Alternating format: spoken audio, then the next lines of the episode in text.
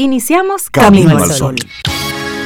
Estás escuchando Camino al Sol.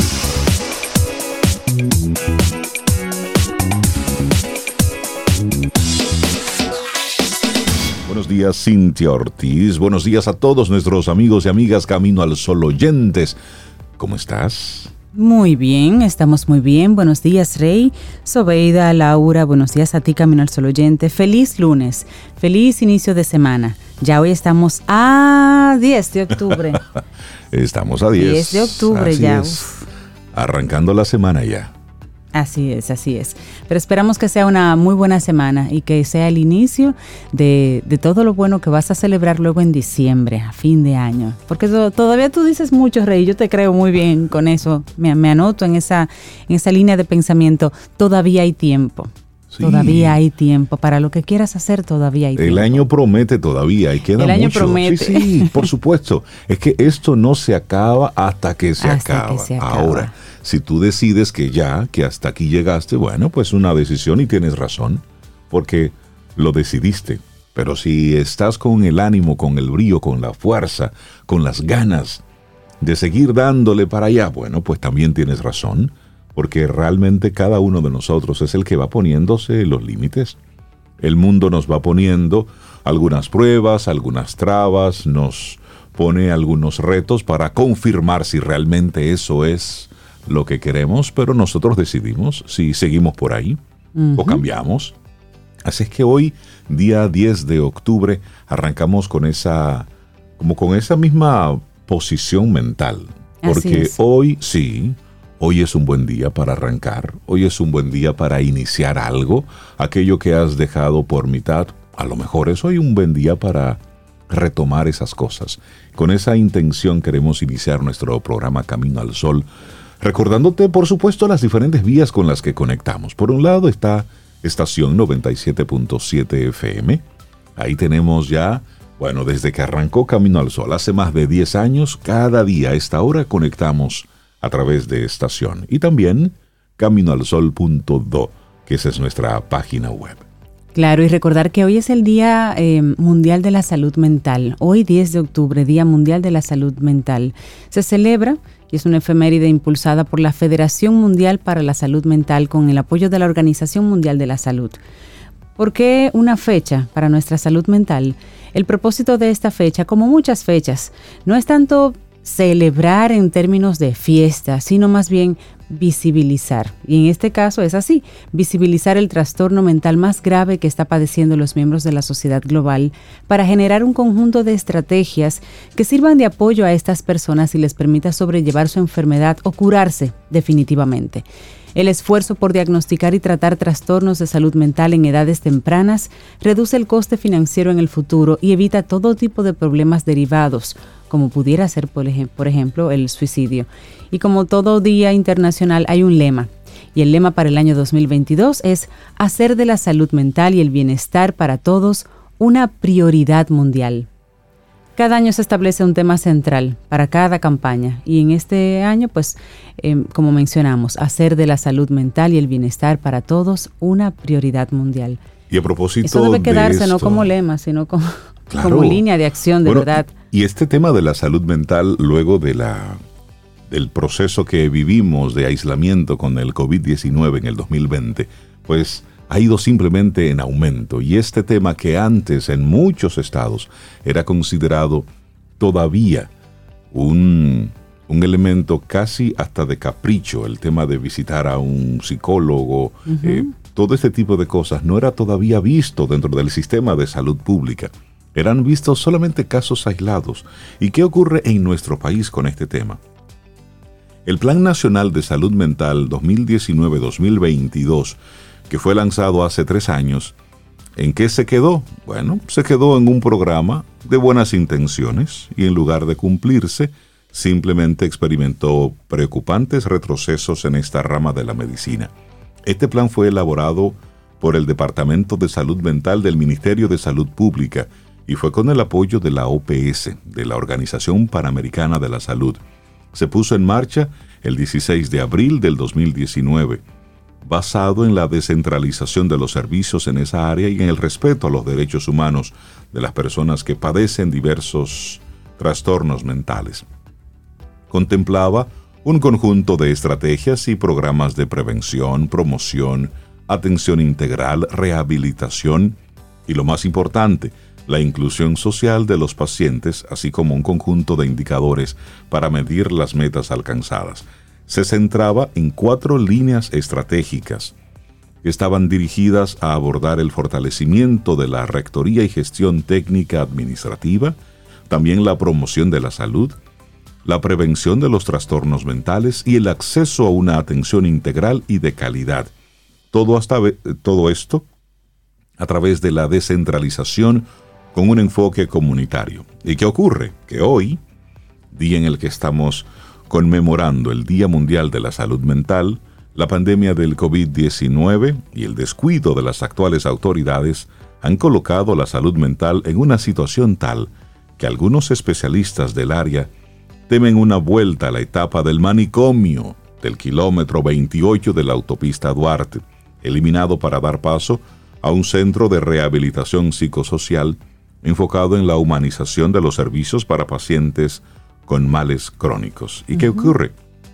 Que la meta de salud mental con este enfoque comunitario experimentó un evidente traspiés con la crisis que afecta al Centro de Atención Psicosocial y Desarrollo Humano, donde incluso su director José López Mena fue cancelado el 10 de septiembre pasado por denunciar al periódico Listín Diario el deterioro de los servicios.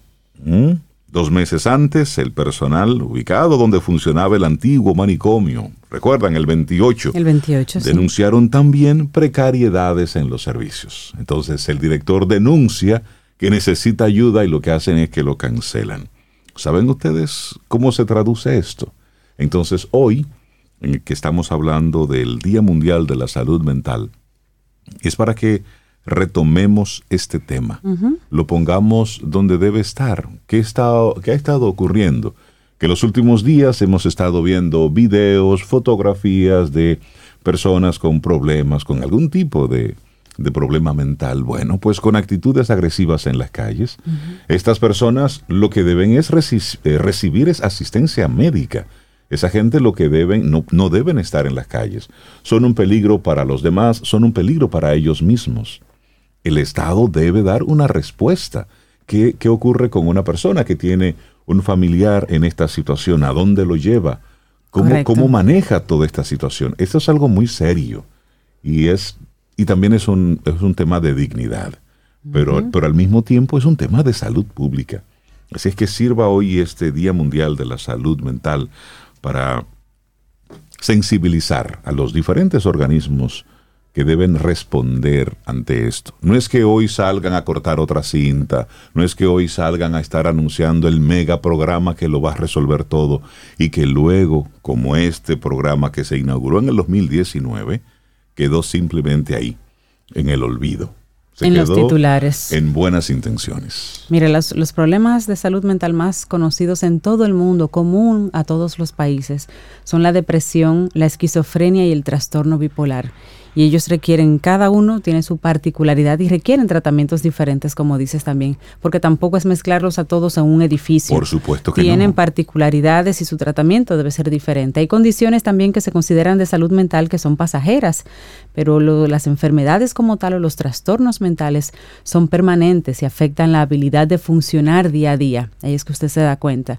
Y de todos ellos, tristemente la depresión, Rey, es el trastorno mental que más afecta a la población. Totalmente es tratable. Sin embargo, seis, más o menos se estima que seis de cada diez personas, según la OMS, en América Latina y en el Caribe no buscan o no reciben el tratamiento que necesitan para manejar algo que pudiera manejarse. Y con ese pensamiento, estos comentarios, arrancamos nuestro programa Camino al Sol. Laboratorio Patria Rivas presenta en Camino al Sol la reflexión del día.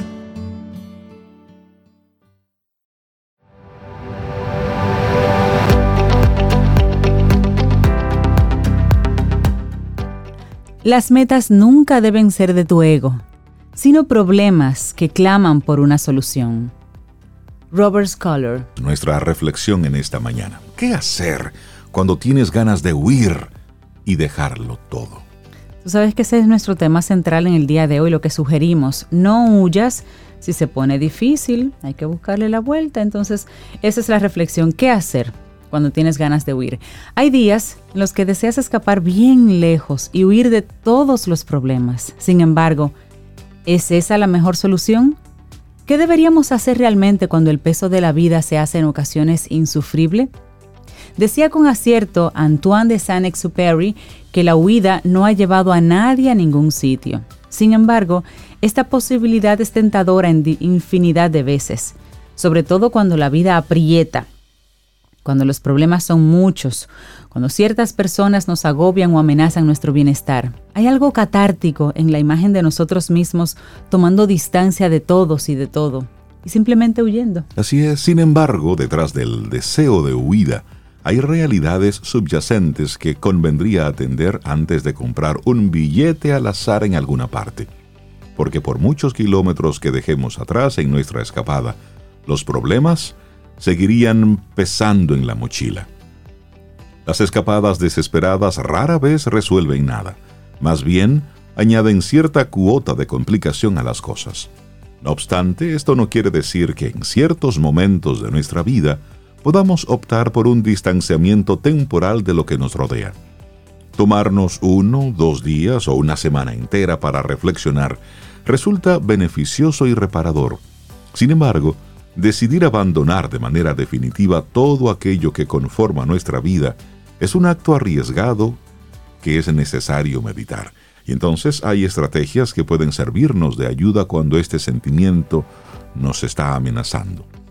Cuando tienes ganas de huir, siempre hay una o varias razones que te empujan hacia ese deseo.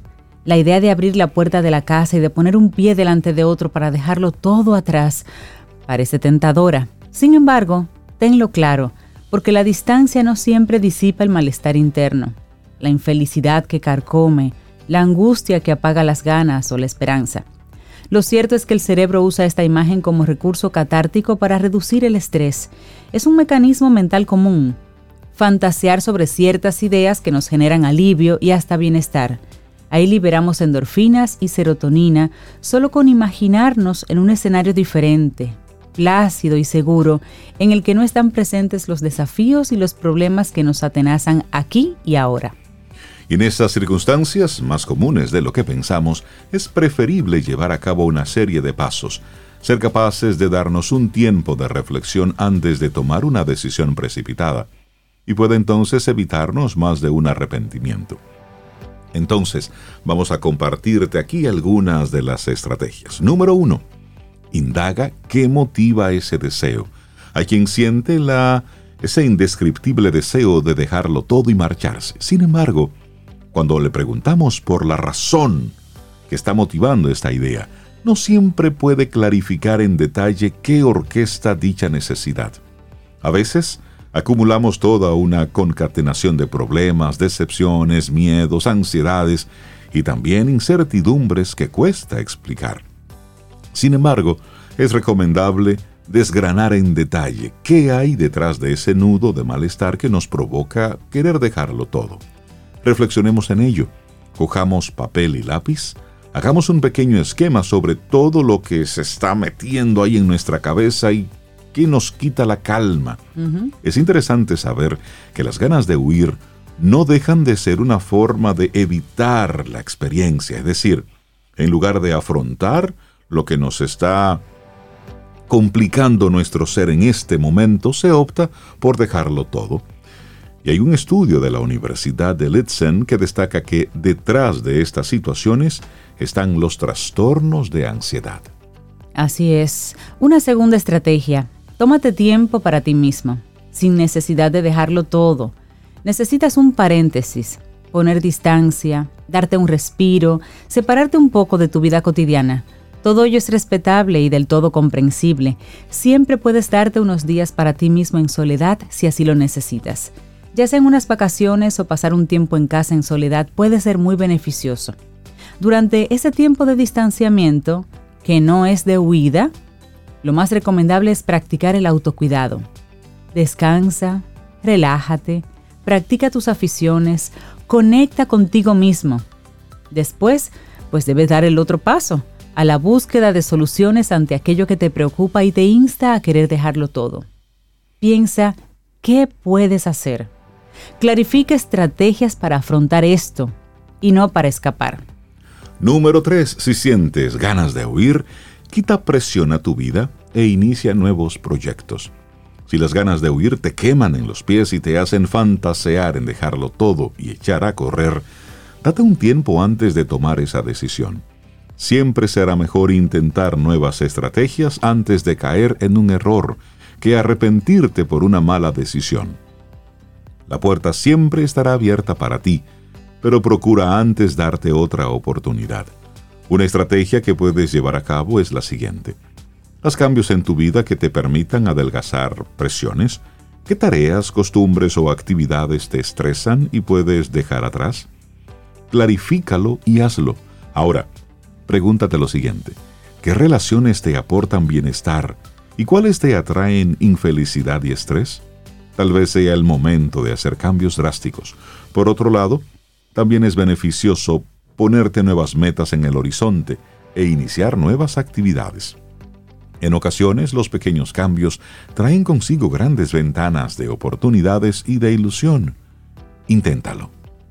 Así es, y tal y como hemos señalado, por término medio, el hecho de escapar de lo que nos rodea no siempre soluciona nuestros problemas. Lo ideal es desarrollar estrategias de afrontamiento para encarar lo que nos quita el ánimo, las ganas y la ilusión. Al hacerlo, nos sentiremos más competentes y percibiremos un mayor control sobre nuestras vidas. Por tanto, en lugar de escapar, siempre será mejor encarar. Ahora bien, ¿hay alguna circunstancia en que sí sea acertado cerrar una puerta tras nosotros y poner distancia? La respuesta evidentemente es que sí, porque todo no es sí o no. Eso depende. En caso de ver que nuestra integridad física y psicológica esté en riesgo, siempre será recomendable alejarnos de ese foco amenazante. Por último y no menos importante, no dudemos en solicitar ayuda experta en caso de que nos sintamos demasiado abrumados. Hay épocas en nuestra existencia en las que casi sin saber por qué, la mente solo quiere dejarlo todo si ese sentimiento es una constante, contactemos con un profesional especializado. Quien huye, al fin y al cabo, se lleva como compañero de viaje sus sufrimientos de siempre. Ellos también se van contigo. Así que, ¿qué hacer cuando tienes ganas de huir y dejarlo todo? Aquí compartimos algunas estrategias escritas por la psicóloga Valeria Sabater y aquí lo compartimos en Camino al Sol. Laboratorio Patria Rivas presentó En Camino al Sol, la reflexión del día. Tomémonos un café. Disfrutemos nuestra mañana con Rey, Cintia, Soveida, En Camino al Sol.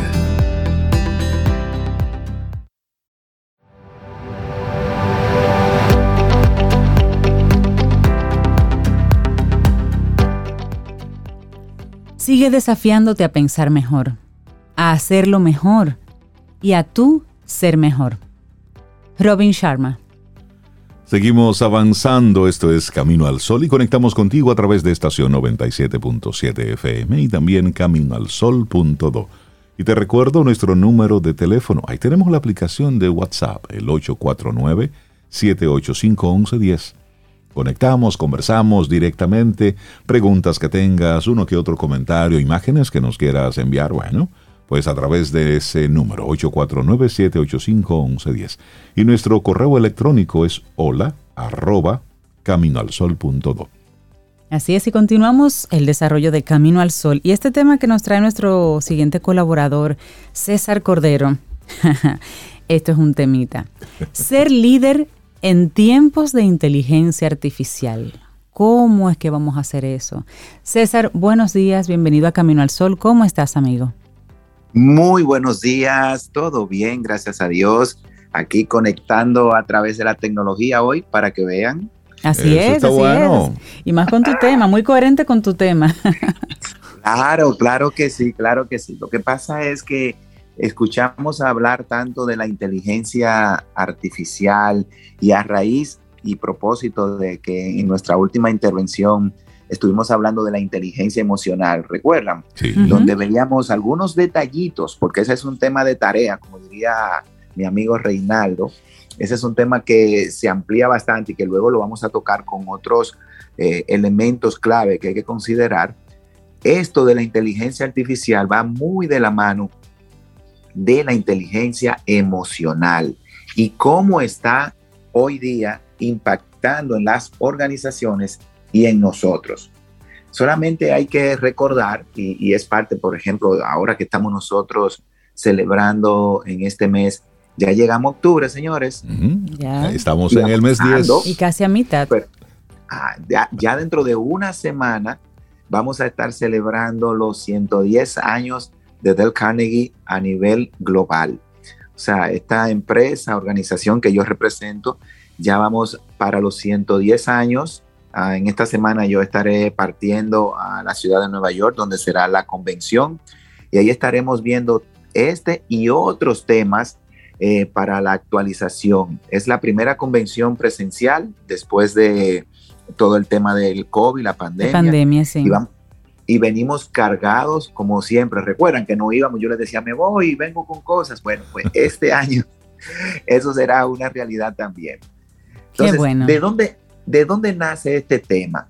Hace 110 años, cuando Carnegie comenzó, se enfocaba, al igual que lo hacemos hoy, 100% en las personas, en qué pudiera ser y hacerse para que las personas fueran mejores, más productivas y que en el proceso no perdieran el estrés, eh, no perdieran la calma, no perdieran la salud y pudieran controlar el estrés, la ansiedad que puede traer la presión, la presión social, familiar y claro está de trabajo, que hoy día es una presión combinada con redes sociales, con un desarrollo corporativo, con un desarrollo de la propia imagen a nivel personal.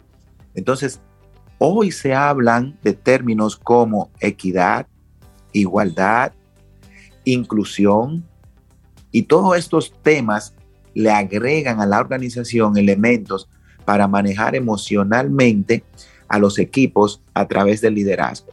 Y ya no es un liderazgo, que lo hemos siempre compartido aquí, de la posición, sino de la disposición, ese mapa organizacional donde se requiere que todos, sin importar la posición, muestren características y acciones de líder.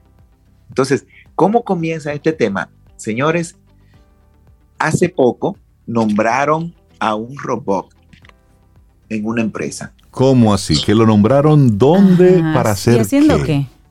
Ah, pues déjenme decirle que este robot fue nombrado gerente general, el Chief, Chief Executive Officer, gerente general de una empresa se llama Yu y llega simplemente para poner orden, para manejar de una manera transparente, equitativa, honesta, oigan las palabras. Fuera de las emociones, fuera de la corrupción. Okay. gracias. Y que no va a tener sesgo, no va a tener a Cintia favorita, a Reinaldo que me cae mal.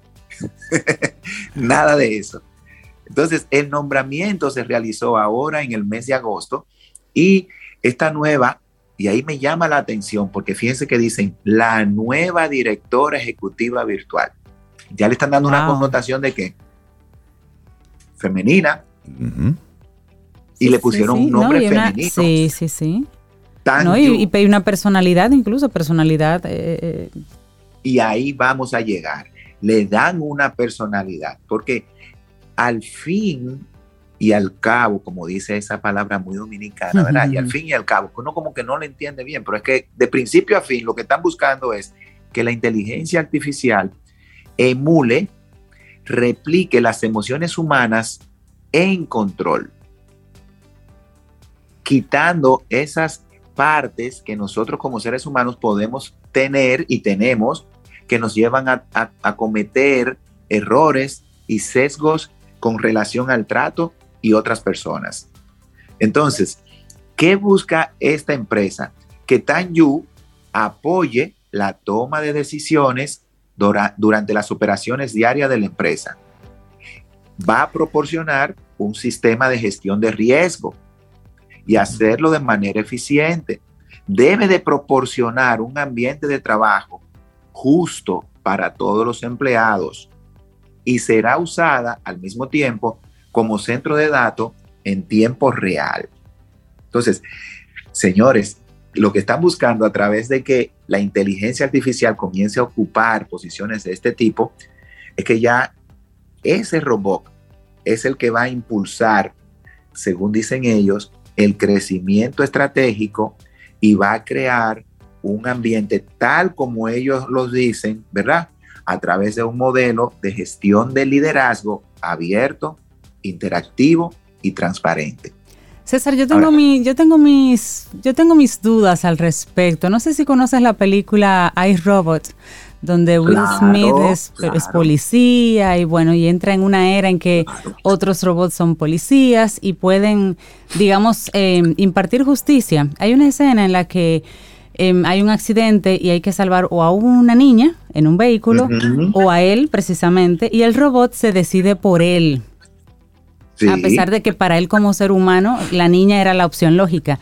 El robot se decide por él precisamente porque él calculó en términos fríos y, bueno, fríos y analíticos de computadora que estaba más cerca, que tenía más probabilidades de salvarse, no sé qué, no sé cuánto. Y, ahí, se pone en entredicho exactamente lo que es el cuestionamiento del ser humano, el valor de la vida, una serie de, de temas humanos versus la frialdad y la lógica pura y simple que puede estar detrás de una máquina. Es decir, esa CEO puede, por ejemplo, ver números y tomar excelentes decisiones financieras o de estrategia de mercado, pero cuando tiene que ver con un, empleado, puede ser tal vez dentro de esa imparcialidad duro, dura, fría. Y ahí viene el detalle y es el gran reto, porque decir que esto no va a seguir avanzando es como decir que mañana de repente no va a llover. Entonces, esto va a seguir avanzando. Ahora, el detalle, Cintia, y qué bueno que trae ese ejemplo de esa película, porque en esa película había una regla general para todos los robots. La primera regla, nunca hacerle daño a los humanos. Exacto.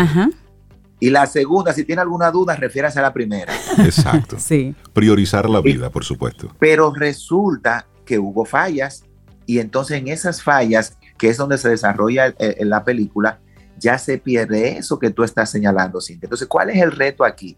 ¿Cómo yo, ese colaborador que tú dices, que está presentando de repente un tema en los resultados, que con los números fríos no está dando lo que se espera, va a ser despedido?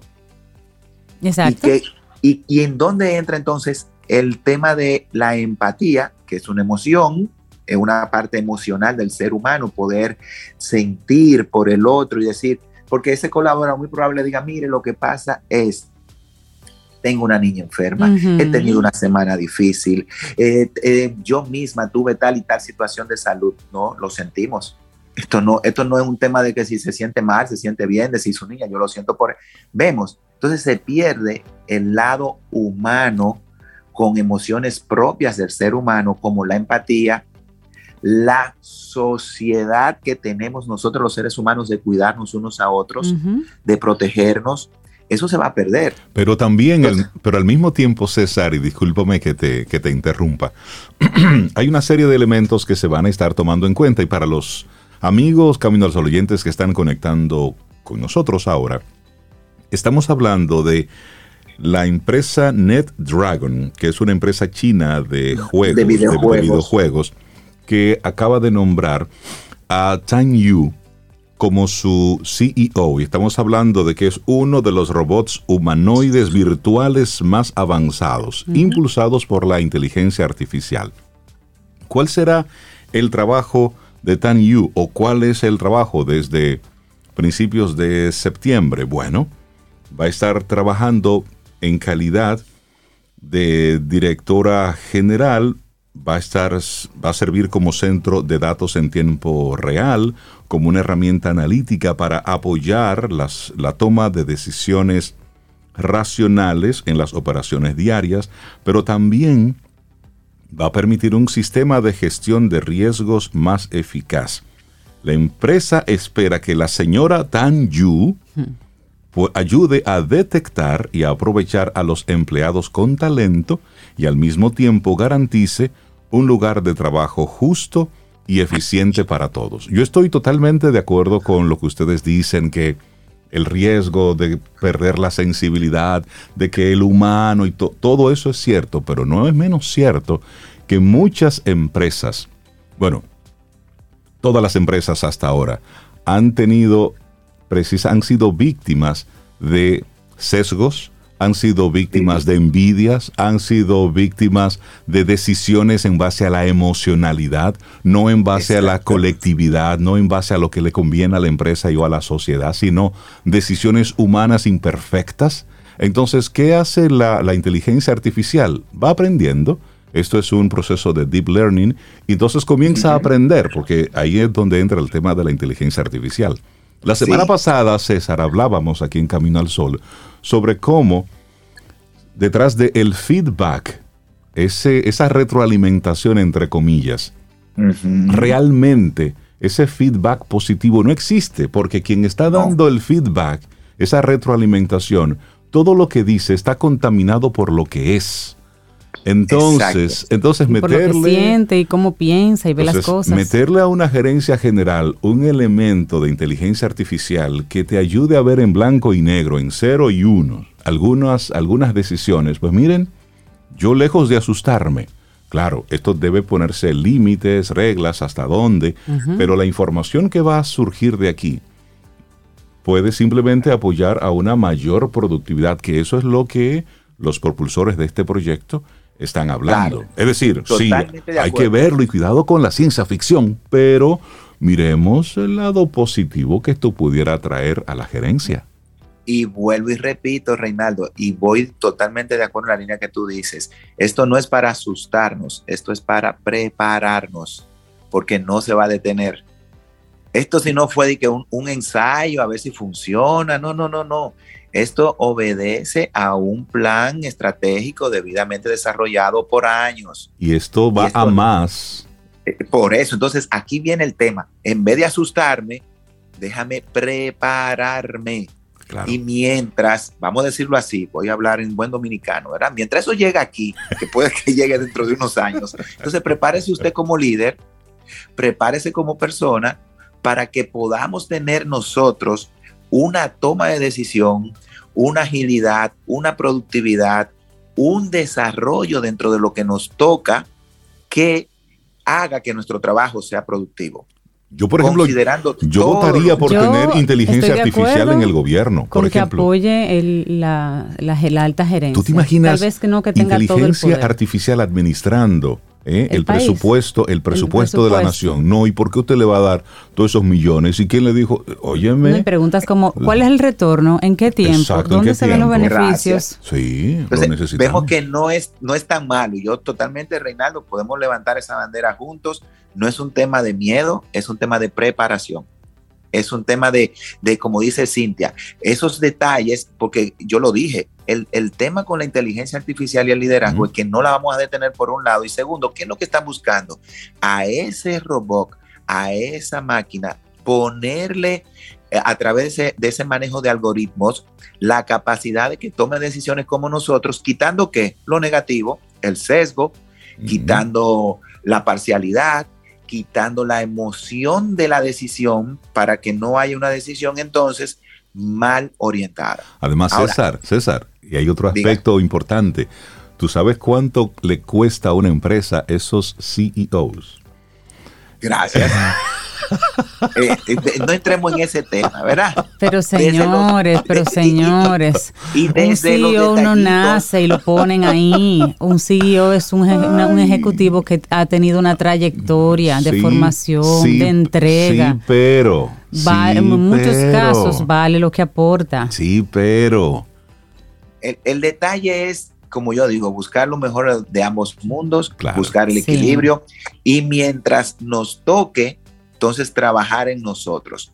Y la segunda parte de este tema, porque no lo voy a dejar aquí, es entonces, ¿qué, qué rasgos nuestros de nuestra personalidad debemos de trabajar nosotros para ser ese tipo de líder? Porque ahí voy, sea un tipo de líder, yo no lo voy a poner con una inteligencia artificial, sino con una inteligencia emocional y personal desarrollada a tal punto que sus decisiones estén basadas no en la emocionalidad de la envidia, no en la emocionalidad de la parcialidad o del temor.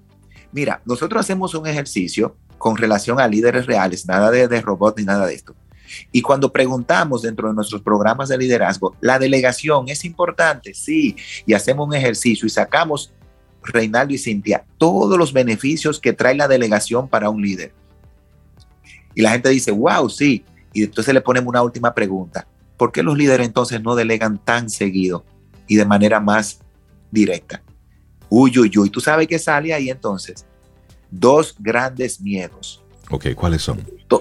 El primer miedo a que el que yo le delegue algo lo haga mejor que yo y yo pierda mi importancia. Claro, ser irrelevante. Punto. Yo quiero hacerme el imprescindible, yo quiero hacerme el que, el que tiene que tener la decisión final, el que tiene que estar empoderado, no el otro. ¿Y tú sabes cuál es el otro miedo? A que lo haga peor, a que no lo haga bien. Pero tú le estás dando los recursos, tú lo estás enseñando, tú lo estás formando. Entonces, en la vida de, corporativa, estos dos miedos, un miedo que va ligado a la parte del ego, que yo soy el importante, y el otro miedo a la posición de autoridad de que nadie lo va a hacer mejor que yo, y ahí entran esos paradigmas y creencias de el que manda va dos veces. Eso es muy dominicano. Total, pero muy dominicano. Ah, gracias. Eh, nadie lo va a hacer mejor que yo. Al final, para terminar haciéndolo yo. Entonces, ¿qué es lo que estamos buscando con esto y este tema? Que nos hagamos conscientes que como líderes tenemos que desarrollar, y vuelvo y repito, una alta inteligencia emocional en nosotros que nos permita tomar decisiones. Eh, no es lo que le va a hacer las robots, tomar decisiones. Es eso. Va a analizar datos, pues analicemos los datos de manera eh, objetiva apoyémonos en hechos. Y la parte del trato con los demás, que es donde nos vamos a enfocar en, la segunda parte de este tema, va a estar conectado a nuestra personalidad. Porque te aseguro, es lo que están buscando. Y fíjate que ya le dieron una personalidad, como dice Cintia, y me llama mucho la atención de que es una dama. O sea, ellos se refieren a este robot, no el robot, sino la robot. Sí, ella es la señora Tanju. Y es una señora. O sea, fíjate que le están le crearon toda una sí, le crearon toda una personalidad. Gracias. Ahora, ¿cuál es nuestra personalidad? Y ahí les dejo con esa tarea. Le voy a dar solamente como los avances que dan ahora de las películas, los tasers. Sí. Vamos a estar hablando en nuestro próximo encuentro de las cuatro grandes personalidades que este robot va a tener y que nosotros como personas ya tenemos porque este robot al final es una imitación nuestra mejorada. Entonces, ¿qué tal si nosotros nos mejoramos a nosotros mismos y logramos desarrollar esto? Entonces, miren, las personalidades se pueden definir en cuatro grandes rasgos. Está el conductor, el expresivo, el amigable y el analítico. Vaya pensando, Camino al Sol oyente, ¿en qué grado yo tengo estas cualidades desarrolladas en mí? ¿Cuál será de estas cuatro la que más sobresale en mí? ¿Cuáles son los puntos positivos y a considerar para yo ser ese líder altamente eficiente mejorando mis emociones? Se lo dejamos de tarea. Mientras tanto, sepamos que la inteligencia artificial sigue avanzando, sigue tomando ese nivel de importancia en las empresas y que simplemente, como dice Reinaldo, no es para asustarnos, no es como dice Cintia también, y muy valioso, solamente para ver lo negativo, es para que veamos que es una realidad y que tenemos que prepararnos desde donde nos toca. Y dicen los expertos que la inteligencia artificial, artificial es el futuro de la gestión empresarial. Así es. Así es que le guste a usted o no, quiera ser usted muy romántico o no, eso simplemente va a más. ¿Mm? Así que sea usted, yo le voy a poner un reto, sea usted el modelo que copien para ponerle a esa inteligencia artificial los detalles. Eso me da mucho calor. César, la gente que quiera conectar con Dale Carnegie Dominicana. Mira, nos pueden llamar al 732-4804, 809. 732-4804 y vuelvo y digo, eh, estaré partiendo a la ciudad de Nueva York en esta semana, mañana mismo, para una semana dentro de la convención global de Del Carnegie. Traeremos temas nuevos más que esta inteligencia artificial. Están corriendo ya una serie de programas tipo talleres todos los años a nivel de la celebración con condiciones especiales, con temas especiales, formatos especiales, el Generation Nets, liderazgo, este y otros temas, gestión del tiempo. Es una semana y un mes de celebración. O sea que no se pierda la oportunidad de seguirse mejorando a sí mismo. con inteligencia emocional de alto nivel. Un abrazo y que te vaya muy bien. Gracias, gracias. No, lo mantendré al tanto. Sí, sí, sí. Un abrazo, un abrazo, César. Te vaya bien. Un abrazo. ¿Quieres formar parte de la comunidad Camino al Sol por WhatsApp? 849-785-1110. Camino al Sol.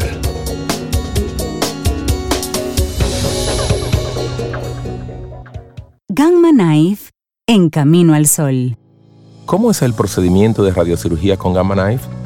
Una vez concluida la planificación, se inicia el procedimiento con el paciente acostado en la camilla, ya sea con el marco estereotáxico colocado o con la mascarilla termoplástica.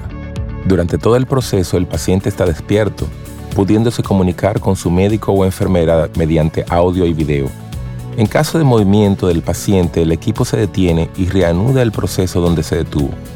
El tratamiento es silencioso, ambulatorio y completamente indoloro. Soy el doctor José Orlando Vidó, neurocirujano del Centro Gamma Knife Dominicano, y les estaré hablando de la neuralgia del trigémino en nuestro segmento por Camino al Sol. Gamma Knife en Camino al Sol.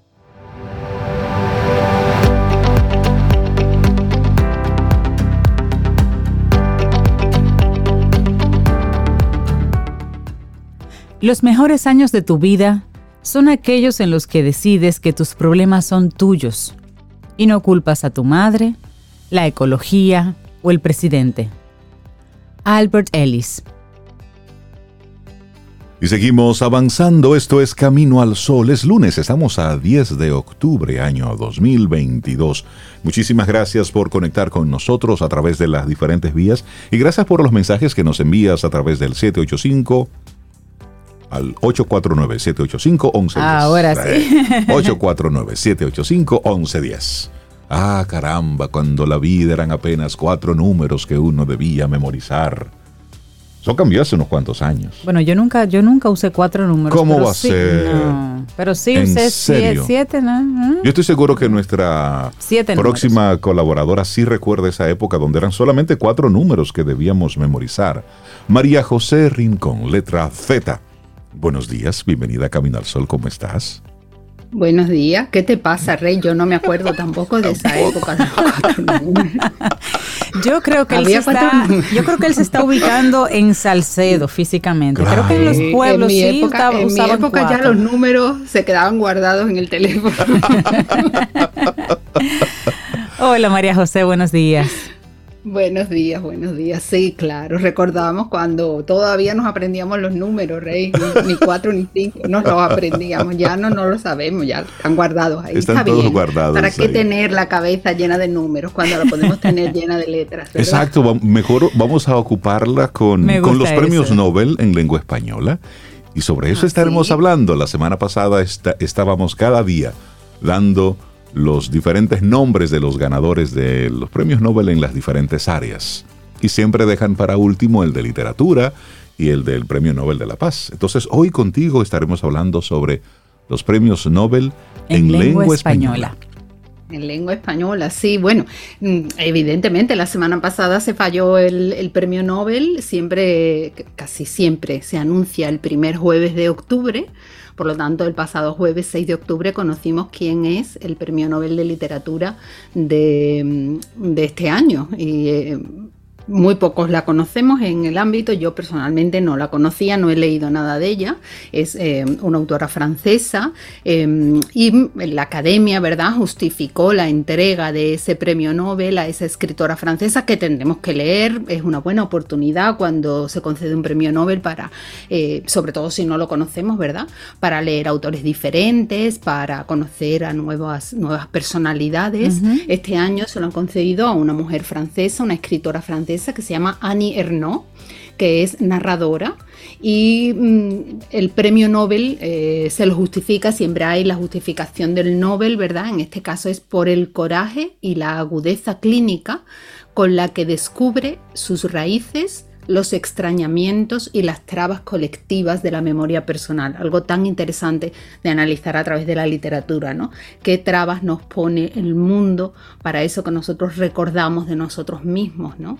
Eh, es una gran autora que se basa sobre todo en la autobiografía, por lo que sabemos, así que habrá que leerla, es un, buen aliciente ese del premio Nobel para acercarnos a literaturas que conocemos poco y que, y que no nos han llegado por el motivo que sea, ¿no? Entonces, este ha sido el fallo de la academia este año. Pero yo antes que hablar de literatura... En, en nuestro país, María José, para aclararle con los caminos oyentes, en este, tú dices el fallo de la academia, más bien como la decisión de la academia. No fue que la, no fue que la academia falló o que se equivocó, sino que fue la decisión que tomó. Lo aclaramos porque aquí la palabra de fallo no, no, es, no, no tiene la misma connotación que tú le estás dando en este momento, no necesariamente. Claro, bueno, eh, es el, sustantivo, ¿verdad?, que habla de la sentencia de un juez, de un tribunal. Eh, una decisión que toma una persona competente en un asunto. En este caso el fallo es el de la Academia Sueca porque es la Academia Sueca la que falla, no la que se equivoca, aunque a veces alguien pueda pensarlo, ¿verdad? sino la que falla, la que da esa decisión sobre la concesión del premio Nobel, ¿verdad? Eh, yo quiero empezar a hablar, les decía, no tanto de literatura, aunque hablaremos un poco, sino de ortografía, porque nos equivocamos mucho cuando escribimos lo del premio Nobel y cuando nos referimos a los noveles que han ganado el premio, ¿verdad? Eh, recordemos que el nombre del premio viene del apellido Nobel, del escritor, del eh, químico sueco Alfred Nobel, ¿verdad? Eh, como apellido del escritor pasa a nombre del premio que instituye em, en varias categorías, ¿no? Recordemos que el apellido se escribe, por supuesto, con B alta y que se pronuncia siempre en agudo. No es el premio Nobel, como decimos muchos, muchas veces, sino el premio Nobel. ¿eh? Es una palabra aguda y así recomiendan las academias que se pronuncie, ¿no? respetando la pronunciación sueca del apellido de Alfred Nobel, ¿verdad? Nobel. Aunque está muy extendido eh, quienes lo pronuncian Nobel, pero se recomienda, de hecho se escribe sin tilde, ¿verdad? Precisamente por eso, porque es palabra aguda terminada en L. Eso con la pronunciación, con la ortografía, por supuesto, siempre con B alta, ¿verdad? Como el apellido. Eh, se escribe con mayúscula solo cuando nos referimos al premio. El premio Nobel se escribe la palabra premio generalmente con mayúscula y el apellido Nobel con mayúscula también. Y se queda invariable. Es decir, podemos decir, en estas últimas semanas se han fallado los premios Nobel. ¿eh? No se pone en plural, aunque sean varios premios, ¿verdad? Eh, o varias categorías dentro del premio. Pero cuando nos referimos a las personas que han ganado el premio Nobel, lo ponemos en minúscula, porque ya no nos estamos refiriendo a la marca, digamos, a la institución, sino nos estamos refiriendo a la persona que ha, ganado el premio. Si decimos que Gabriel García Márquez es premio Nobel de literatura, pues García Márquez es premio en minúscula, Nobel en minúscula de literatura en minúscula, porque estamos refiriéndonos a la persona concreta que ha ganado el premio Nobel. Eso como recomendaciones eh, ortográficas, ¿verdad? Que siempre vienen bien para que cuando nos refiramos a eso, y por supuesto no confundir con el adjetivo Nobel, escrito con V, ¿verdad? que en, español significa, pues eso, principiante, la persona que está empezando a practicar una actividad, ¿no? ser un escritor Nobel con V y ganarte el premio Nobel, con B. ¿verdad? Pero es raro, normalmente es raro. No es lo mismo. Con mucha, con mucha trayectoria, ¿verdad? Entonces, siempre tengamos eso presente, ¿no? Em, para empezar con la ortografía, y ahora si quieren, pues hablamos un poco, por ejemplo, de cómo se concede el premio Nobel o de qué escritores en lengua castellana lo han, lo han ganado a lo largo de su historia, ¿verdad? Por ejemplo, ¿quién decide, eh, ¿quién decide quién se gana el premio Nobel de Literatura? Esa es la gran pregunta. ¿Quiénes son? La gran es muy fácil, lo decide la Academia Sueca. ¿Basándose en qué criterios? Pues bueno, entre otras cosas y fundamentalmente se basa en los criterios que estableció el propio Alfred Nobel en su testamento. Eh, el de literatura fue uno de los premios que de los cinco que él indica en su testamento que deben darse. Después otros se han creado posteriormente con el legado de Alfred Nobel, que, que él no mencionó. Y lo que dice fundamentalmente esas directrices que dejó escritas Alfred Nobel en su testamento es que se le debe conceder al que haya procurado el mayor beneficio para la, para la humanidad y también el que esté escribiendo, dice él, en una dirección ideal. ¿Qué quería decir Alfred Nobel a principios del siglo XX con eso? Mm, probablemente una cosa diferente de lo que hoy se analiza como en beneficio de la humanidad y en una dirección ideal. Claro, esas directrices las dio Alfred Nobel y después la Academia Sueca, que es la encargada de otorgar el premio, las aplica a lo largo de la historia del premio que se empezó a dar en 1901, pues a lo largo de la historia del premio se van aplicando de diferentes maneras, con diferentes consideraciones, ¿no? por eso vemos distintos criterios a la hora de otorgar el premio. Lo que sí es muy importante es que para ser candidato a que te otorguen el premio Nobel, pues a, principios de año se abre la, la posibilidad de que los miembros de la Academia Sueca los miembros de las academias de la lengua de todo el mundo, de, las, de todas las lenguas del mundo, ¿verdad? Eh, asociaciones de escritores, eh, pues pueden proponer nombres, eh, figuras literarias relevantes que estén vivas eh, a la Academia Sueca. Y la Academia Sueca pues hace una lista, normalmente es muy larga, se habla de que normalmente llega a tener entre 200 y 250 candidatos, ¿verdad? De esa lista se van eliminando candidatos hasta que queda una lista de cinco nombres. Entonces, una vez que en esa lista quedan cinco, pues entonces los miembros de la Academia Sueca eh, revisan en profundidad las obras de esos cinco escritores, de esos cinco autores. Es importante saber que para que te otorguen el Nobel, tú has tenido que estar al menos dos veces en esa lista definitiva de cinco. O sea que es difícil. Oh. Hay que llegar a la lista de, un filtro y hacerlo por segunda vez. Por lo tanto, por eso se habla de los eternos candidatos al Nobel, ¿no? Al Nobel, eh, se habla de Murakami, eterno candidato al Nobel, se hablaba de Javier Marías, ya Javier Marías falleció, por lo tanto, ya no habrá Nobel para Marías.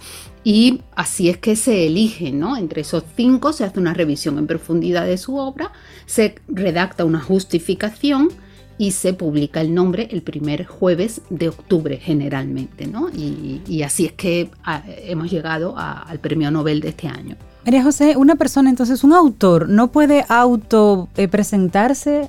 Bien visto, y vamos a advertir, no señores, no, no se pueden autopresentarse, auto, autocandidatearse, no. No. Eh, normalmente la Academia Sueca eh, acepta, ¿verdad?, las propuestas de academias de la lengua, de academias de, letras, de mm, asociaciones de escritores, de los mismos académicos suecos, ¿verdad?, em, de instituciones académicas em, universitarias, pero no mm, que el autor se autocandidate, ¿verdad? Hasta ahora no. Mm, imagínense, ya no tendrían que estar bregando con 200 autores, eh, hablaríamos de miles de autores. De miles de autores. Escribe el libro, ¿verdad? Pero sí, eh, no, no, no se pueden autoproclamar como candidatos al Nobel, ¿verdad? Claro, sí, se oyen los corrillos, ¿no? En los corrillos literarios, pues este año debería ganárselo, mm, tienen, mm, no se lo han dado, siempre está después la polémica sobre a quién se lo dan Mm, y a quien no se lo dan, ¿verdad? Esos, eh, hubo un, miembro de una academia sueca, ahora mismo no, de la academia sueca, ahora mismo no recuerdo el nombre, que escribió eh, un ensayo sobre los grandes errores de la academia sueca, ¿no? Con la autocrítica sobre a quién se lo debieron dar y nunca se lo dieron, ¿no? Y llegó a fallecer sin, sin obtenerlo, ¿no? Entre ellos, pues se oía, por ejemplo, a Borges eh, y, a, y a Cortázar, por ejemplo, entre los de habla española, ¿no? definitivamente que te den el premio Nobel o no te lo den, ni le quita ni le pone a tu calidad literaria. Claro. Quizás sí ayuda a eso que nos gusta tanto ahora, que es a pertenecer a una lista, ¿no? Entonces, por ejemplo, los que están empezando a leer, pues deciden que van a empezar a leer por los premios los Premios Nobel.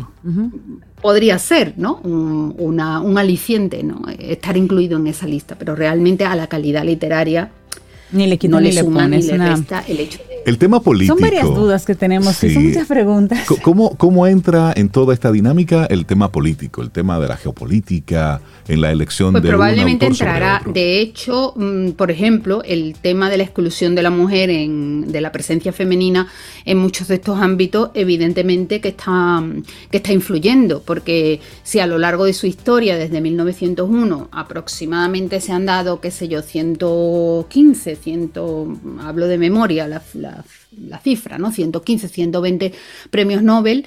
Em, Nobel, mm, hasta yo misma me voy con el ya. Sí, no se va, no, no, pero ya, ya lo 20 premios Nobel, mm, pues mujeres creo que han sido 13 o sumamos la de la semana pasada 14. Evidentemente hay un, sobre todo ya en el siglo XX y en el siglo XXI, donde la, mujer tiene muchísimo más acceso a la publicación eh, de las obras, eh, incluso con su propio nombre y no valiéndose de seudónimo, evidentemente ahí hay un, digamos, un agravio comparativo histórico, ¿verdad? y eh, la academia, sin duda, está tratando en cierta medida de resolver ese agravio comparativo. Claro, ¿eso qué quiere decir?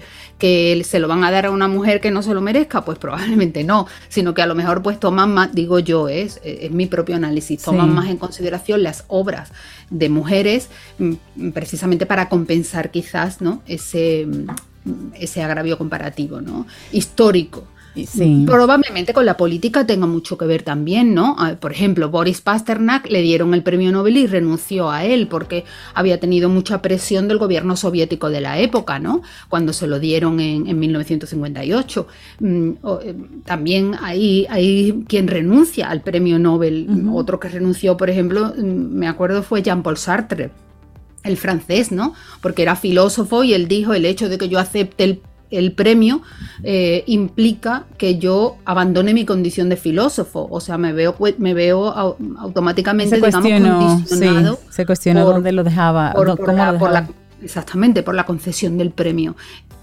Yo te iba a hacer la, la, pregunta, pero medio la respondiste, pero como quiera por esa línea puedo hacer la otra, que si una persona con una obra magistral podía ser candidato a premio Nobel. Dices que para, para ser candidato o para ganarlo por lo menos tiene que haber estado dos veces en la lista. Entonces, con el mismo trabajo puede una persona estar en esa lista una y otra vez, porque puede ser que en un año presente y realmente su obra eh, haya competidores mejores, pero en otro año realmente su obra pueda ser la mejor, la misma obra otra vez. en cuenta que no es el premio Nobel no es a una obra es a un autor. A un autor, a una trayectoria. El premio Nobel no se le otorga, por ejemplo, entre los escritores de habla española, a García Márquez por 100 años de soledad. Se le otorga por toda su obra. Exacto.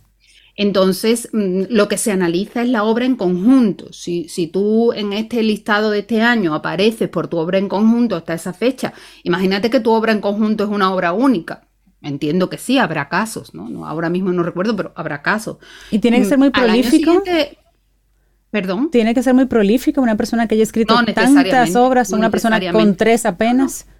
No, no, necesariamente. Mm, habría que analizarlo, ¿no? Hablamos de memoria. En fin, el, escritor generalmente pues tiene su obra y, no piensa si le van a dar el premio Nobel para la cantidad de obras, ¿no? Pero, pero no necesariamente. y es interesante cómo el premio de literatura, a propósito de lo que tú estás muy bien diciendo, es ese reconocimiento a la obra que no ocurre con los otros premios Nobel. Cuando estamos hablando del Premio Nobel de la Paz es a propósito de alguna situación que se haya vivido en ese último tiempo, por ejemplo. Así es como se han estado eh, eligiendo. O de química o de física, cosas que puntualmente. Una investigación puntual que haya tenido un impacto reciente.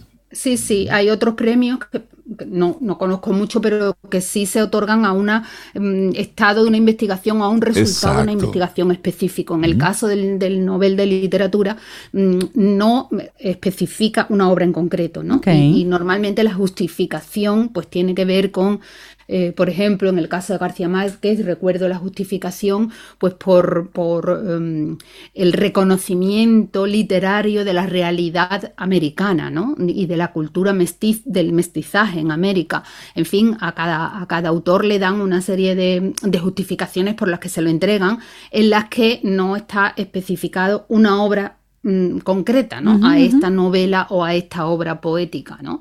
Mm, y, decíamos que, bueno, evidentemente, políticamente se, me imagino que habrá los condicionamientos necesarios, como en casi toda obra humana, ¿no? Eh, los condicionamientos políticos, personales, individuales, circunstanciales. Por ejemplo, durante la Primera Guerra Mundial, si no recuerdo mal, el premio Nobel nos trató de mantener la, neutralidad y entonces se otorgó casi siempre a escritores nórdicos que estaban fuera del ámbito de la, de la contienda europea. Para evitar caer en para ese evitar tema pues, que verse señalados ¿no?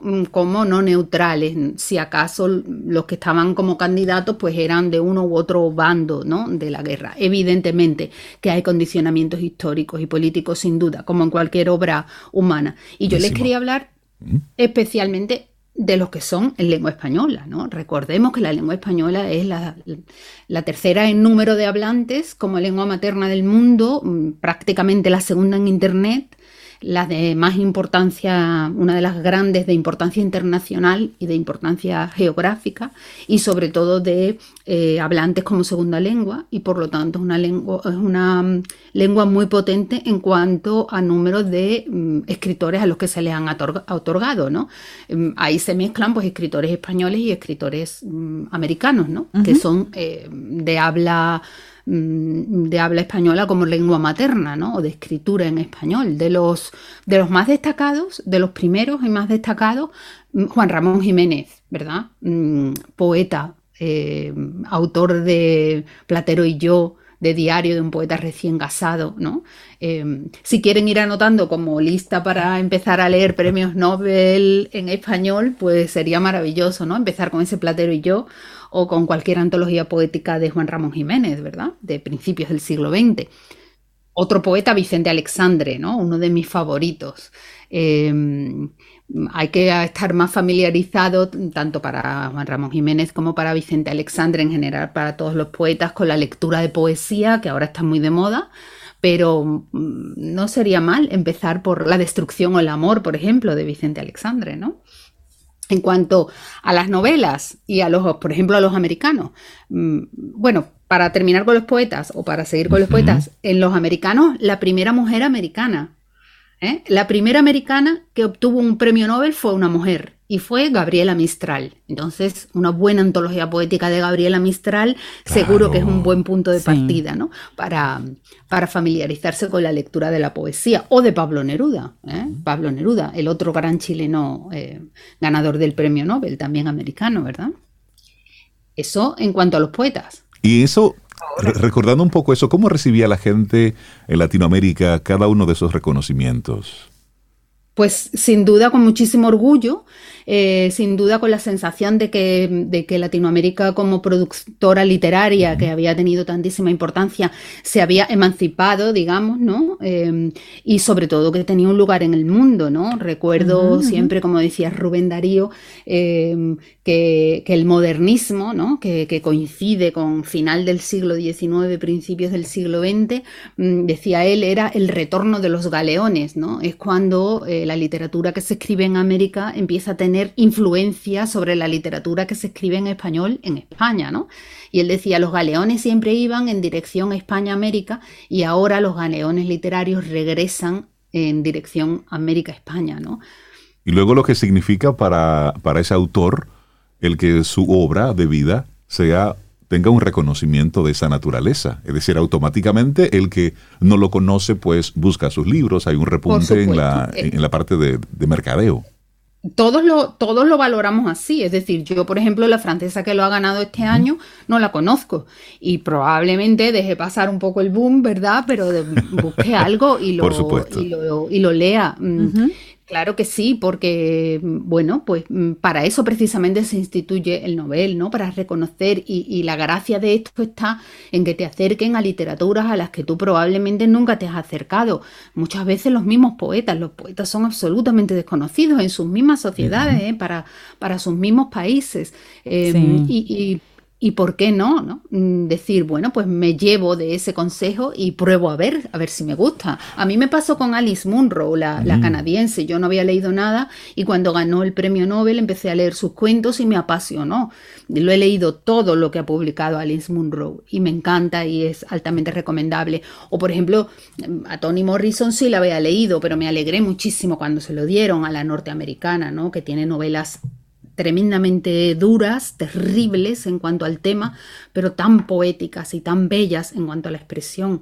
Buenísimo. No le tengan miedo tampoco a leerse obras de los grandes eh, en otro idioma. Lógicamente siempre mm, nos sentimos más cercanos de los que escriben en nuestra lengua, ¿no? Sí. Pero, pues, grandes obras traducidas bien es una buena excusa para acercarse a cualquier literatura, claro. Buenísimo. Hoy los premios Nobel en lengua española. María José Rincón, muchísimas gracias por traernos y darnos este... Este bálsamo. Esta, este brisa de, páginas y de, autores. Que tengas un precioso día. Muchísimas gracias. Muchas gracias. Una brisa de letras entre tantos números. Sí, maravilloso. Tomémonos un café. Disfrutemos nuestra mañana con Rey, Cintia Soveida, en camino al sol.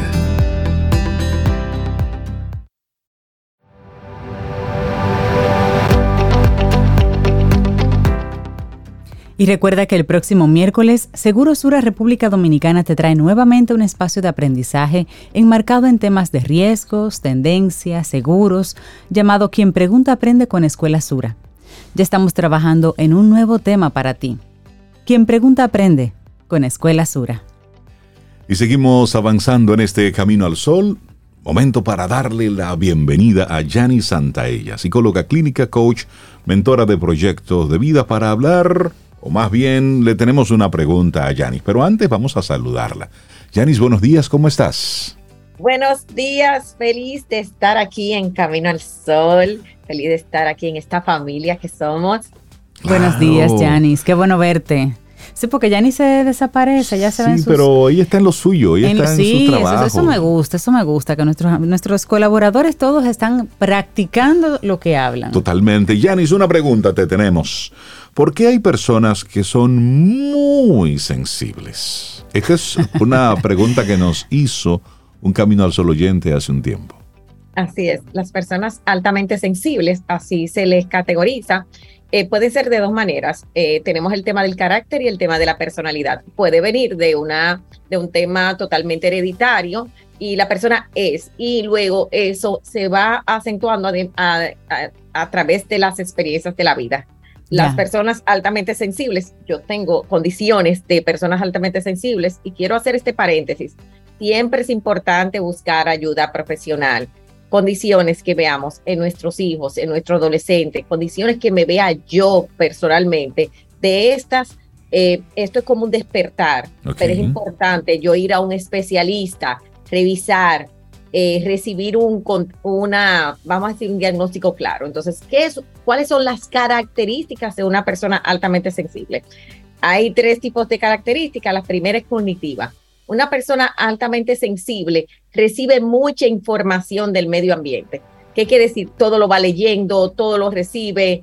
Por eso, muchas veces eh, leer las noticias, em, leer, eh, estar expuesto a películas de terror, estar expuesto a mucha información le abruma porque eso eh, lo, lo, va absorbiendo. Entonces, a la vez que tiene un sorprendente grado de conocimiento, tiene un sorprendente grado de distracción. Mm, mm.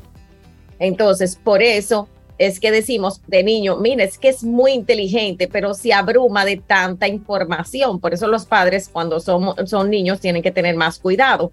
Y lo mismo en la adolescencia y en la adultez, cuando está trabajando, está recibiendo como información de todo el mundo y muchas veces esa persona altamente sensible por eso dice, mira, yo prefiero trabajar solo o yo prefiero espacios más de, eh, de menos sonidos, o sea, porque los sonidos le afectan y ahora vamos para allá. Entonces, en su capacidad cognitiva e interpretativa, le pasa algo, que no necesariamente reacciona en el momento, porque tiene mucha información. Es esa persona que te dice, déjame procesar. Es esa persona que llega a los sitios y siente como mucha energía. Eh, mira, es que me siento muy cargado cargada de lo que está pasando porque estoy sensible. Y parte de su trabajo cognitivo es el enfoque, el trabajo de la inteligencia emocional y el poder entonces procesar y desechar información. Entonces, la segunda parte de una persona altamente sensible, que es el core o lo más importante, es la parte emocional. Una persona altamente sensible generalmente sobredimensiona sus temas. Le cuesta en la adultez salir de la víctima, en la niñez vive en un drama, en la adultez, ah, es que tú te ofendes, esa gente que se ofende todo el tiempo, que lo lleva al alma. Y les quiero decir que una de las características de una persona altamente sensible es una pared de yo soy fuerte. Sí. Mm. Claro. O sea, ellos se reconocen sensibles, pero ponen una pared hacia afuera. Claro, porque el sensible tomó mucha lucha al principio de niñez, de, o sea, quizás lloraba, le decían no llores, o sea, era muy diferente. Entonces, ¿cómo puede llorar en cualquier película, eh, expresar tristeza en cualquier momento? Eso no necesariamente en nuestra sociedad o en la vida social de familia de es eh, agradable o es bien recibido. Entonces esa persona aprende o a eliminar sus sentimientos o definitivamente hacerte esa máscara de ser fuerte, pero su intensidad emocional la va viviendo por dentro. Por eso, padre, si usted ve que tiene un niño que llora, que llora, que se emociona, que tiene una bondad, o sea, que obviamente le afectan las cosas, además de buscar ayuda profesional, necesitamos también darle ese apoyo, decirle, eres así, está bien, tómate tu tiempo, porque esa sensibilidad lo que necesita es ese autoprocesamiento que se va ganando en el tiempo. Y sobre todo, verificar cuando, eh, por ejemplo, en la adultez tenemos conductas exageradas y uno de los grandes temas, eh, adultos que me escuchan, es que nos hacemos historias. El sensible se hace una historia. Se hace una película. Una película, mira, y a dar grito y a llorar porque estamos muy conectados con traumas del pasado. Entonces, ¿qué pasa? Como estoy conectado, si hoy pasó algo, si Reinaldo me dijo tal cosa, yo me lo llevo a mi corazón y digo, ya no quiero estar aquí. Pero Reinaldo no tiene nada que ver con esto. Reinaldo tuvo su tema, entonces, y por último, o sea, es para que empecemos a ver, y por último, una persona altamente sensible es sensitiva en la parte de los cinco sentidos.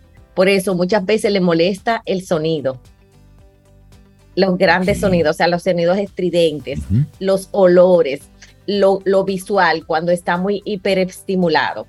Entonces, ¿qué es lo que hay que hacer? Miren, nadie es ni es importante por categorizar, sino de esas características, cuáles yo puedo mejorar para tener una vida funcional. Si tú eres un padre que identifica a un hijo de esa manera, es apoyarlo a que se autoacepte. Si tú eres hoy esa persona, ¿cómo me puedo aceptar? ¿Cómo puedo vivir una vida más de paz? ¿Qué necesito yo para poder vivir estas situaciones ahora? Y del otro lado, si esto me está afectando emocional o profesionalmente, buscar ayuda, porque voy a aprender a autorregularme, voy a trabajar esa autoestima de aceptarme, amarme y a través de eso, entonces, y conocerme, porque el gran reto, señores, de un ser humano que inicia el camino interior es el autoconocimiento y poder entonces eh, de verdad convivir con los demás, porque el sensible también tiene maravillosas formas de conectarse, de estar. No, el sensible tiene todo, todo un mundo que puede, al que puede aportar precisamente. Y la gente que quiera conectar contigo, porque esto definitivamente necesita algún tipo de ayuda profesional. ¿Cómo conectan contigo para seguir profundizando en este tema? Así es, a través de janis.santaella y si quieres eh, apoyar a otras personas en esa condición, que sea desde el punto de vista del coaching, también puedes certificarte en nuestra certificación online internacional, coach de autoestima, avalado por Florida Global University, que empezamos este 7 de noviembre y además de trabajarte tú, apoyar a los demás. Y definitivamente, em, no importa si me llaman a mí o yo lo que quiero es que despertemos y busquemos ayuda profesional más en este día de la, de la salud mental. Tu salud mental importa. Definitivamente. Yanni Ella, un gran abrazo. Que tengas un precioso día. Igual. Para iniciar tu día, camino al sol.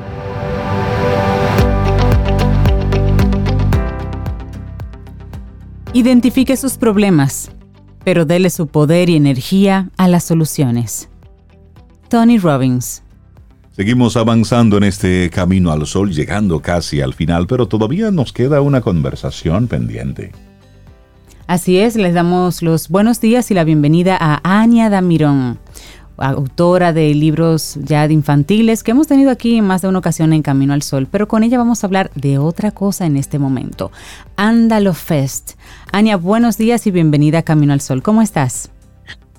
Hola, estoy súper contenta de estar aquí con ustedes em, y muy emocionada por lo que viene. Ah, sobre todo de eso vamos a hablar, de lo que viene. Cuéntanos un poquito de este festival. El, nombre Ándalo Fest habla de festival, obviamente. Cuéntanos. Claro, bueno, recientemente en mayo eh, creé mi primera editorial que se llama Ándalo y básicamente esta esta actividad es un festival que celebra nuestros cuentos. Van a venir al país, bueno, ya están en el país todos los ilustradores de mis libros, ah, además de Poteleche, que es dominicano, viene Héctor Borlasca, Pablo Pino de Argentina y Batya Madanasinga de Sri Lanka. Vienen todos pues a una serie de eventos que empiezan el miércoles eh, para toda la familia, para apoyar a la industria editorial de nuestro país, eh, con encuentros con ilustradores, escritores dominicanos y vamos a lanzar varios cuentos. Van a ser cinco días llenos de actividades. Por eso está muy chévere cuando inicia, dónde es la gente que esté interesada en participar, cómo conecta con todo esto. Bueno, cuando entran a mi página web, anyadamiron.com, les sale un pop-up que los lleva directamente a ver todo, toda la programación del festival. La primera actividad que tenemos es el miércoles con, con ilustradores, escritores y estudiantes en el auditorio de UNIBE a las 7 de la noche. Y luego el jueves tenemos un encuentro con colegios en el pabellón de la fama a las 9 de la mañana. Ese mismo día en la noche vamos a hacer un concierto de cuentos. Eh, cuando yo cuento cuentos siempre me invento canciones para contarlos y los saben, escuchan nuestro podcast y, se la saben, entonces vamos a hacer un concierto con, con personas tocando instrumentos, voy a tener mi momento rockstar. Ahí estoy viendo este concierto de cuentos. Sí, los ilustradores van a estar dibujando en vivo y vamos a hacer un recorrido por todos nuestros, nuestros cuentos cantando las canciones. Eso va a estar chévere. Y eso va a ser el jueves 13 de octubre a las 6.30 de la tarde. Y entonces, ¿y qué tenemos para el viernes? El viernes vamos a poner en circulación Quién se movió, un libro nuestro nuevo que funciona con un lápiz mágico que lanzamos en el verano, eh, que hace básicamente, le da voz y vida a los personajes. El lápiz tú apuntas y suena. Ay, buenísimo. Qué bien. y luego tienes, y para el fin de semana, el, el sábado tienes un taller, Cosquillas de Lluvia. El sábado y el domingo están llenos de talleres. Tenemos como una especie de feria de libro en Galería 360. Van a haber unos stands de cada uno de mis cuentos donde los niños van a poder hacer actividades. Y en el en la tarima, eh, en el atrio, vamos a, vamos a hacer un taller cada hora. Los ilustradores van a enseñar a los niños a dibujar, vamos a hacer un cuento en vivo, los ilustradores dibujando lo que se nos ocurra a nosotros y a los niños. Tenemos un cuento en pijama, una fiesta de disfraces, muchísimas actividades. En, nuestro, en nuestra página pueden ver cuáles son las actividades y reservar cupos para participar. Vamos entonces a recordar tu página web y la gente que ustedes están esperando que vayan. Sí, la página es anyadamiron.com y nosotros estamos súper emocionados y felices de poder hacer esta actividad tan bonita con, con estos artistas que tienen tanto tiempo eh, en manos de los niños, el trabajo de ellos y ellos pues nunca lo han visto en persona. Así que va a ser muy emocionante. Óyeme, interesantísima. Felicidades por armar esta actividad tan hermosa y tan completa además. Los chicos que estén por ahí, bueno, pues la van. Los chicos grandes pueden ir también, Anja. Claro. Pero claro, claro. Listo, pues por ahí nos veremos en el fin de semana. Voy para allá a poner ese lápiz a que, a que cobre vida. Buenísimo. Anjademirón.com. Ahí está toda la información para que se registren y participen en esos cinco días maravillosos que ella ha preparado. Buenísimo. Felicitarte por esta iniciativa y ojalá que mucha gente vaya y aproveche todo lo que va a estar ocurriendo en estos cuatro días. Un abrazo. Un abrazo. bueno, y nosotros así llegamos al final de nuestro programa Camino al Sol por este lunes. Aquí termina Camino al Sol. Pero el día apenas comienza. Vívelo Camino al Sol.